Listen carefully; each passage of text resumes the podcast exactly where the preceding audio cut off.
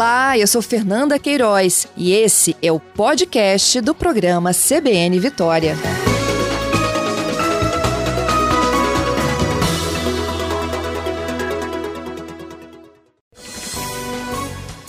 Saúde. O governo federal publicou esta semana uma portaria que é interministerial que altera regras para a entrada de viajantes no Brasil. Regras essas que foram impostas em virtude da pandemia, né, do novo coronavírus. E agora com o aval da Agência Nacional de Vigilância Sanitária, Anvisa, tanto brasileiros quanto estrangeiros vão poder escolher em duas modalidades, né, de comprovação. A gente vai conhecer então essas principais mudanças ao vivo em uma entrevista com a Noemi Melo Cabral. Ela é coordenadora substituta de vigilância epidemiológica em portos, aeroportos e fronteiras da Anvisa e uma de nossas convidadas nesta manhã. Olá, Noemi, bom dia. Bom dia, Fernanda. Obrigada pela sua gentileza, Noemi. O que muda efetivamente e a partir de quando? É, a nova portaria interministerial já está em vigor, então ela já está é, válida, já é vigente, e o que muda é a extensão da possibilidade de alternativa entre a vacinação e o teste, a apresentação de resultado teste negativo, que até a portaria anterior ela já existia, mas apenas para o viajante brasileiro, estrangeiro com residência no Brasil, ou aqueles viajantes que se classificavam como não elegíveis ou com contraindicação para vacina. Uhum. Então, a gente já tinha uma parcela de viajantes para a qual tinha essa alternativa. A nova portaria, ela estende essa, essa possibilidade para os demais viajantes. Para todo, todo e qualquer viajante, não é isso, então? Isso, isso. Uhum. É, e as mudanças principais... De procedência internacional, eles têm. Como? alternativas. Os viajantes com procedência internacional, eles têm essas duas possibilidades, né? Apresentar o comprovante de, de vacinação ou o resultado do teste negativo. Uhum.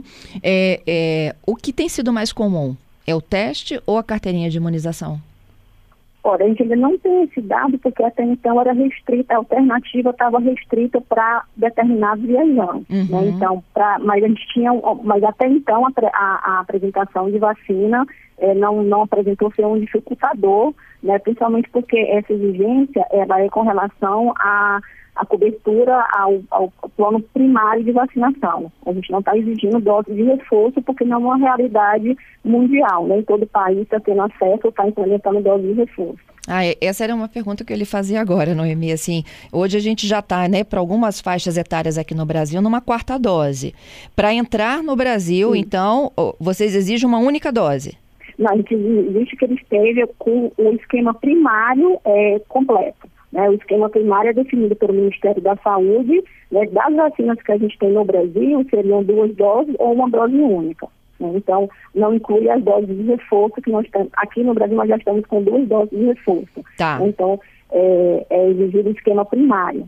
Tá. O, o primário, então, só para esclarecer para os nossos ouvintes, é uma dose, se for Pfizer, se for AstraZeneca, se for Coronavac, São com reforço. Doses, a Johnson é a única que é dose única. Isso, explicado então. É, a gente sabe então, né, que a gente está num, num, numa fase aqui mais avançada que outros países. E aqueles que não têm imunidade, vacina nenhuma tomada, aí tem que fazer o teste. Isso, aí tem que apresentar o teste nos termos que está sendo colocado na portaria, né? Que é com 48, 24 horas. Quais são as orientações para quem volta? Isso. Isso. É, no caso de, de ser, ser apresentado o teste, se for um teste tipo PCR, só, até um dia antes da, da, Pode ser o teste rápido ou o teste tipo PCR, tem que ser apresentado até um dia antes ao embarque. Uhum. Este teste rápido é o teste de farmácia? Não, todos são PCR. Não, tem previsão também para o teste rápido, mas não para o autoteste. Tá. Então, o que está valendo? Quem vem de fora para cá pode optar por um teste com intervalo de até 24 horas da realização do resultado, né? Isso, da coleta. Da coleta, coleta com o resultado. 24 horas. E, ou então a apresentação do esquema primário de imunização, com exceção da Janssen, todas elas uma dose mais reforço. Exatamente. É, há uma tendência, o Noemi, de flexibilizar, flexibilizar perdão, cada vez mais, é, por conta, né, do, do, do da, podemos dizer assim, do, de uma espécie de controle da pandemia, a gente sabe que a pandemia não acabou, né? Mas ela, ela está para o Brasil bem controlada. A gente está vivendo uma fase de autocontrole. Estamos, estamos. É, a flexibilização é um processo gradual. Né? Então, a gente vai, na verdade, passo a passo, à medida que as informações, os dados científicos vão se apresentando, a gente vai vendo a evolução do comportamento da doença no Brasil e no mundo. Então, é um monitoramento constante, que a gente está sempre em alerta, para ajustar as medidas que nós estamos adotando para que elas sejam proporcionais ao risco é, de fato presente no momento. Uhum. Então, assim, hoje nós temos um cenário que possibilita essas flexibilizações, é, na pandemia, como nós ainda temos ainda muitas lacunas de conhecimento científico com relação à Covid-19, é, a gente não tem uma projeção de longo prazo. Então, assim, nós, a gente trabalha com o que está muito no cenário epidemiológico atual. Ou seja, essa portaria pode ser mudada a qualquer momento.